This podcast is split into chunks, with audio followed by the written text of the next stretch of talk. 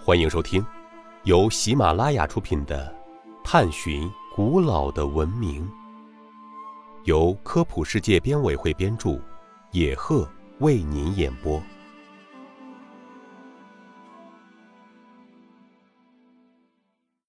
第二十九集：为什么说几何原本是现代数学的基础？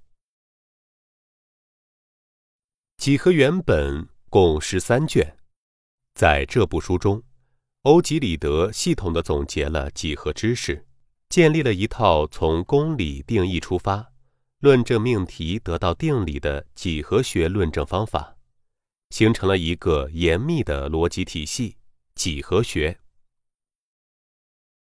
几何原本既是数学著作，又是哲学巨著，并且第一次完成了。人类对空间的认识。两千多年来，几何原本一直是学习数学几何部分的主要教材。哥白尼、伽利略、笛卡尔、牛顿等许多伟大的学者都曾学习过几何原本，并从中吸取了丰富的营养，从而做出了许多伟大的成就。直到现在。它也是培养和提高青少年逻辑思维能力的好教材。几何原本是至今流传最广、影响最大的世界数学名著之一。